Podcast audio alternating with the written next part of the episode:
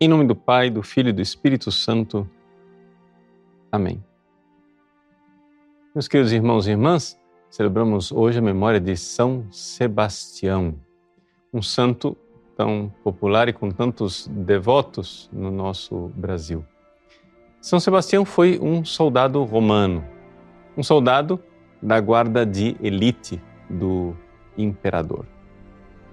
E, no entanto, ao se converter para o cristianismo, Sebastião não deixou de professar a sua fé, mesmo diante da corte do imperador. Ele quis evangelizar, quis levar as pessoas para Cristo.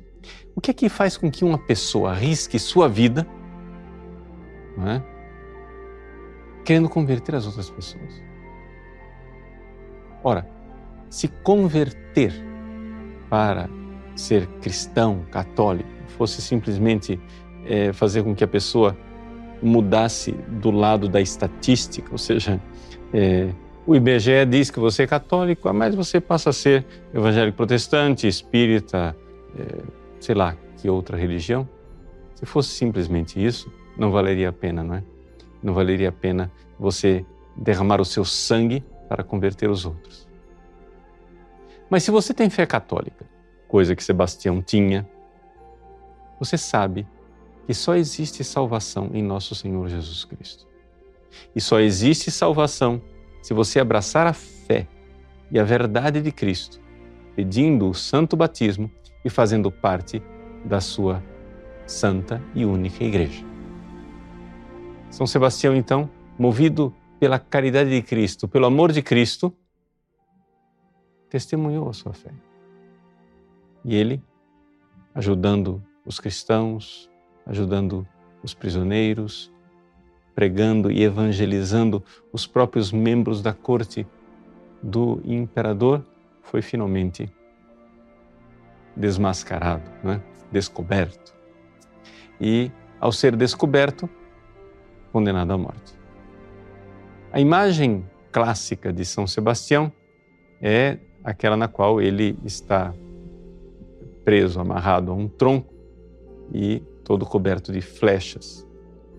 A narrativa da morte desse primeiro martírio de São Sebastião diz que ele é, recebeu tantas flechas que parecia um ouriço. O fato, porém, é que São Sebastião não morreu daquelas flechadas. Ele foi é, deixado como que considerado morto, mas foi milagrosamente curado e heroicamente, voltou à corte do imperador para repreendê-lo de ter feito de ter feito o mal e dizendo ao imperador que ele deveria abraçar a fé em Jesus Cristo. Foi então que Sebastião foi martirizado uma segunda vez. E então, morto, foi sepultado onde atualmente em Roma são as catacumbas de São Sebastião, lugar de grande veneração e peregrinação dos cristãos ao longo dos séculos. As catacumbas de São Sebastião ficam na Via Ápia e traz nelas mesmas um testemunho muito bonito né, da certeza dos primeiros cristãos que vinham a Roma em peregrinação para ver o túmulo dos santos apóstolos Pedro e Paulo e que veneravam também o túmulo do grande mártir Sebastião. O Brasil também, na sua história, está de certa forma ligado a São Sebastião. Por quê? Porque no início da história do nosso país, quando os calvinistas franceses quiseram tomar parte do nosso território para implantar aqui a França Antártica, para fazer com que o nosso país não fosse católico, mas protestante e calvinista, os portugueses, junto com uma federação de índios que defendiam o nosso território, tiveram uma visão de São Sebastião que apareceu na Baía da Guanabara para defender o nosso país.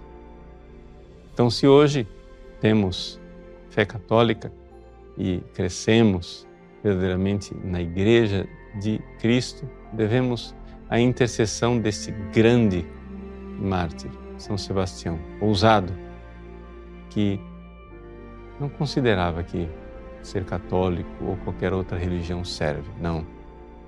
A única salvação está na única Igreja de Cristo, a sua Santa Igreja Católica. E para isto, ele derramou o seu sangue. Derramaremos também o nosso?